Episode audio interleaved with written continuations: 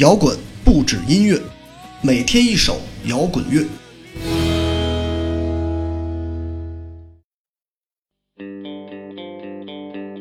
于是幸福了，飘雪的夜。用了三天的时间，断断续续的，终于把《乐队的夏天》第一期看完。我想，这是这个夏天所有摇滚乐迷应该都不会错过的节目吧。对于我而言，这档综艺化的摇滚节目，既没有太多的抱怨，但也不存在非常明显的好感。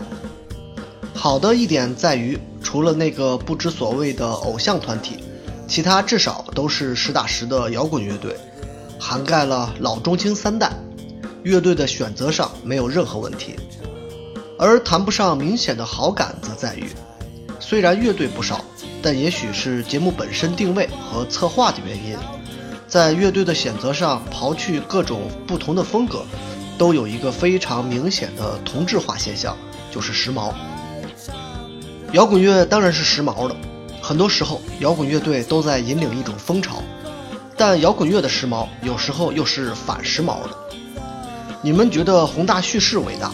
那么我们偏偏打破它，所以有了朋克。你们觉得摇滚乐只能歌颂爱与和平，所以极端金属毫不客气的登场。你们觉得年轻人就应该朝气蓬勃，所以 grunge 风潮大浪袭来。摇滚乐在创造一种时髦前，恰恰就是最反时髦的。而在《乐队的夏天》这档节目中，所选择的乐队绝大多数都是不错的乐队。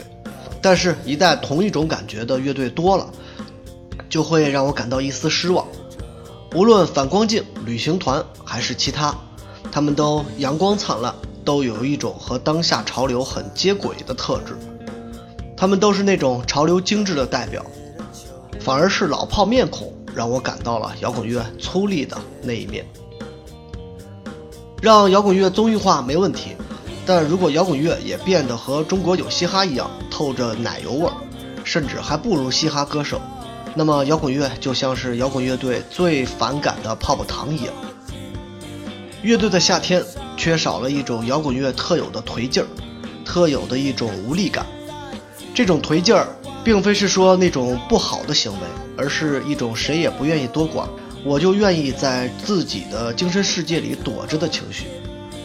远如 m a z i Star，近如 Jam，这才是这档节目真正缺乏的。说了这么多，却还没有绕到今天要推送的音乐，这是头一遭。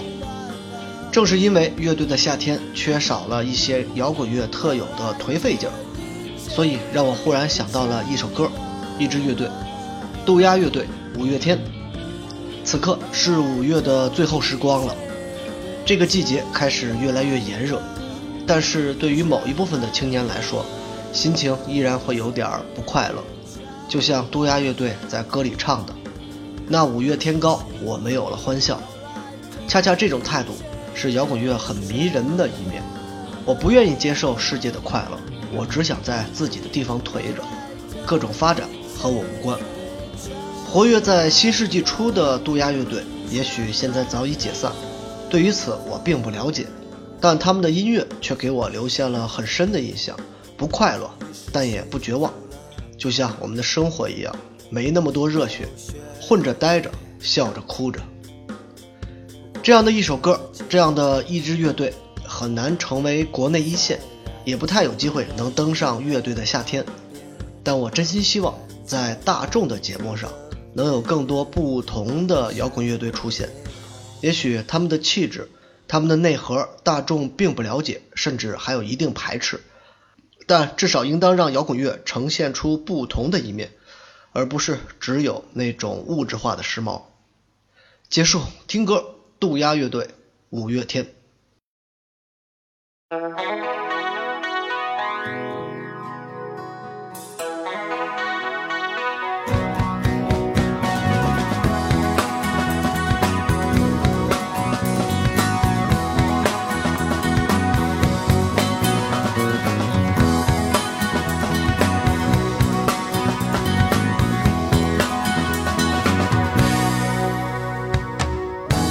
天高，空气全都烦躁，树上的叶子轻轻摇摇飘飘，感觉不到那一丝的欢笑。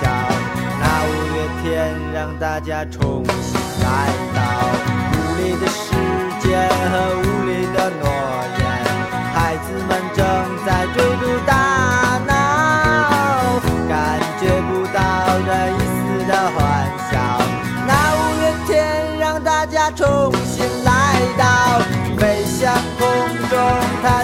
的欢笑哪怕一切随时都跌倒处处层层围绕。